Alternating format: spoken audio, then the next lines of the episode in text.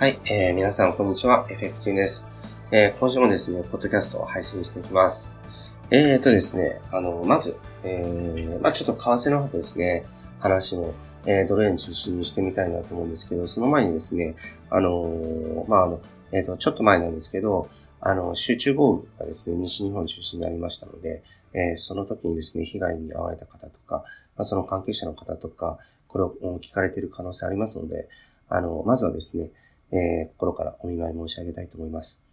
でですね、あの、その西日本の集中豪雨の時はですね、自分はたまたまですね、あの、インドネシアのバリ島にいて、あの、なんていうかその、ニュースとかですね、日本のニュースってあまり接してなかったので、よくわからなかったんですね。で、帰国してちょっとびっくりしました。あの、結構ですね、大きな被害が出てたみたいなので、だいぶ、うん、うん、本当にひどかったんだろうなと思います。やっぱり中でも、その被害に遭われた方の中で、僕はやっぱりちょっとすごく印象的だったのが、えっ、ー、と、これは、まあ、あの、帰りのですね、えっ、ー、と、飛行機のですね、あの、機中で、えー、新聞で読んだんですけど、えっ、と、まあ、おじいさんがね、あの、お孫さんが連絡取れないっていうことで、そのお孫さんがこう、もう18になってるっていうことなんですけど、そのあの、まあ、そのアルバムだけ見つかったっていうことで、小さい時からね、ずっとこう取りためてた、えー、アルバム、えー、自分自身がですね、そこにこ書き添えたりして、えー、孫へのね、愛情たっぷりのアルバムだけがですね、そういう遠く流されたところで泥まみれで、えー、見つかったっていうことで、それをこう、あ手にしながら、まあ、とにかくお孫さん見つかってほしいっていうようなね、あの、ことを、まあ、記事にしてました。で、うーとですね、あの、ちょっと話違うんですけど、僕あの、こういった自然災害とかがあった時っていうのは、あのよくですね、日本全国から救援物資とかって集まりますよね。けれども、今回ですね、やっぱりその救援物資がたくさんですね、物が送られたことによってですね、あの、救助隊がですね、現地に行く、え、交通の妨げになったりとかですね、またあの、うーん、なんていうかな、その物がたくさん届くので、それのこう管理にすごい人も時間も、え、かかってしまって、なかなか救助が進まないっていうか、これ結構本末転倒だと思うんですよね。で、僕自身はですね、何かあった時っていうのは、えっ、と、必ずですね、あの、お金を、えー、送るようにしてるんですね。で、やはりですね、あの、今回もそうだし、あの、東北の震災があった時もそうなんですけど、物がですね、たくさん、え送られるわけです。で、それに対してですね、結構現地では困ってるっていう声がたくさんあるわけですよね。熊本の地震の時ももちろんそうだったんですけど、あの、そういったですね、ものを、え送られる方ってね、やはり善意からですね、やられてるのかもしれないけども、でも、よく考えたらですね、やはり物と、その時ですね、その現地で必要なものや必要なですね、人手と交換できるお金が、やっぱり一番いいと僕は確信するんですね。あの、物が来てもですね、本当にそれが現地の人に役立つのかどうかっていうのがわからないし、あと中を開けて、そして必要な人にですね、配布したりっていうようなね、えー、手間とかもやっぱりかかるわけですよね。で、そうじゃなくて、やっぱりですね、これは現実的な話なんですけど、味気ないって言われるかもしれないけども、一番、あの、被災された方々にとって、大切なのってのは、その物とかいろんなサービスに、その場で好きなものにこう変えられるお金っていうものだと思うんですよ。で、そうでなかったら僕は2番目として考えられるのは、自分自身がそのマンパワーとして使ってもらうということで、自分自身が原子に赴くっていう形ですね。で、赴いた時もですね、例えば、あの、市役所の人とかの手間をですね、煩わせるとか、ボランティアとしてこう受け付けて、えっ、ー、と、もらうような手間を煩わせるとか、あと宿泊場所を用意してほしいとかっていうような希望を言うんじゃなくて、そういったものは全部ですね、自分での責任を置いて用意していてですね、その飛び込んで、そこで、えっ、と、必ず被災地っていうのはもう手が足りないところがあるわけだから、そこにですね、えっ、と、黙って参加して、黙々とですね、作業して、そして、あの、そこの方々に迷惑がかかる前にですね、あの、えっ、と、帰るとか、そういう形かなと思うんですよね。やっぱり、本質的にですね、そのあの、ボランティアとかをですね、やられる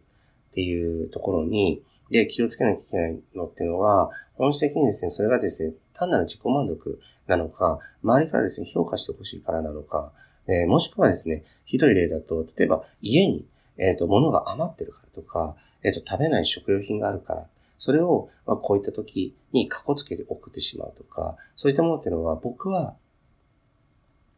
本質から絶対にずれてると思います。えー、提供するのはお金、えー、もしくはですね、あの、自分自身、えー、これ以外ないかなと思います。ものではないと思いますね。あの、それはですね、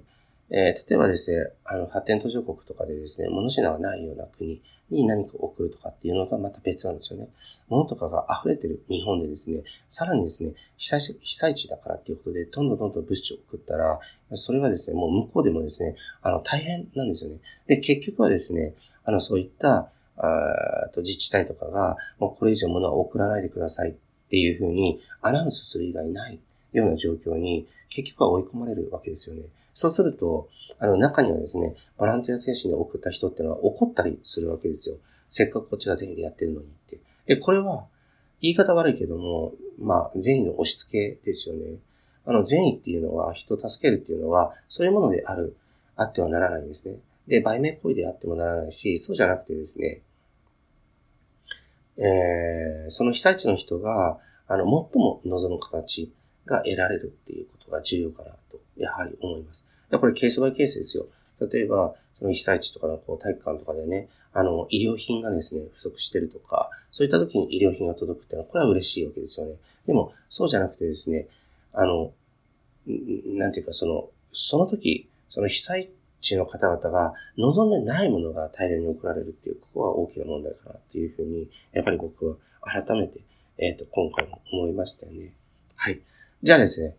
えっ、ー、と、最後、えー、ドル円の動きなんですけど、今ですね、僕、東のチャートを見ています。えっ、ー、と、今日、えー、これ録音してる時はですね、あの、休みで、あの、相場動いてないんですけど、あの、前々からお伝えしてた通りですね、あの、104円、えー、台のところがですね、えー、そこになって、その後ですね、えー、上昇だという話をしました。で、その通りになっています。で、えっ、ー、と、それがですね、完全に確定したところっていうのが、107円の後半をですね、ブレイクした後だっていう話をしてます。で、えー、その後の相場もですね、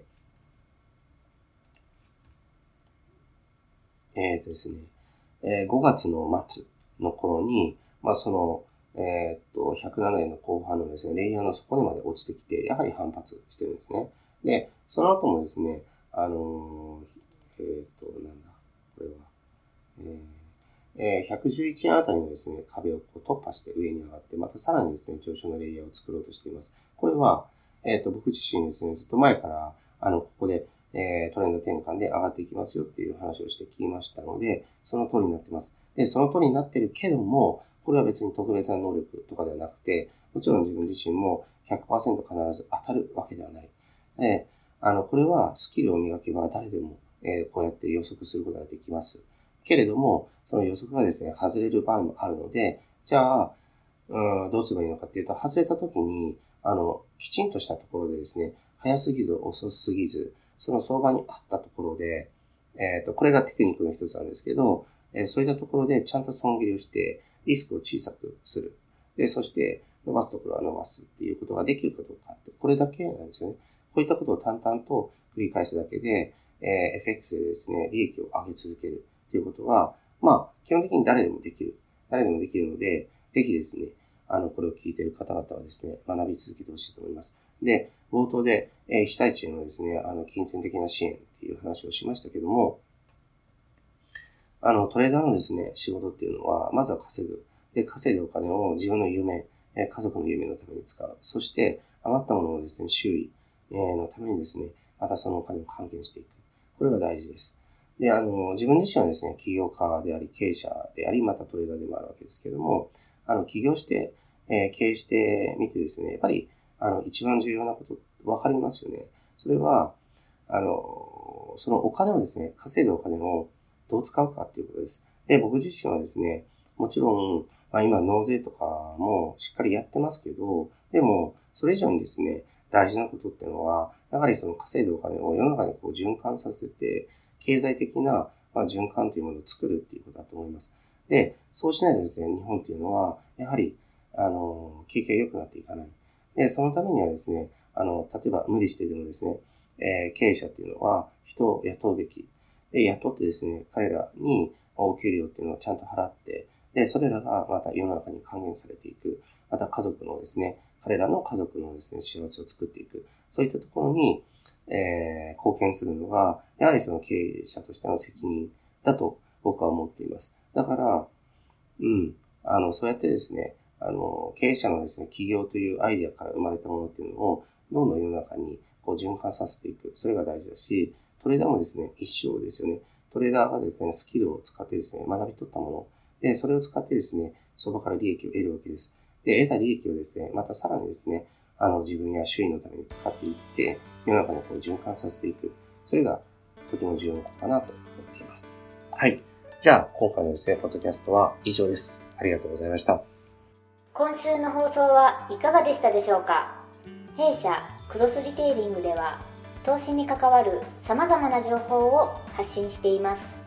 ひらがな3文字で「投資」に教科書の「科」で「投資家」と検索してみてくださいねそれではまた次回お会いしましょうこの番組はクロスリテイリング株式会社の提供でお送りしました。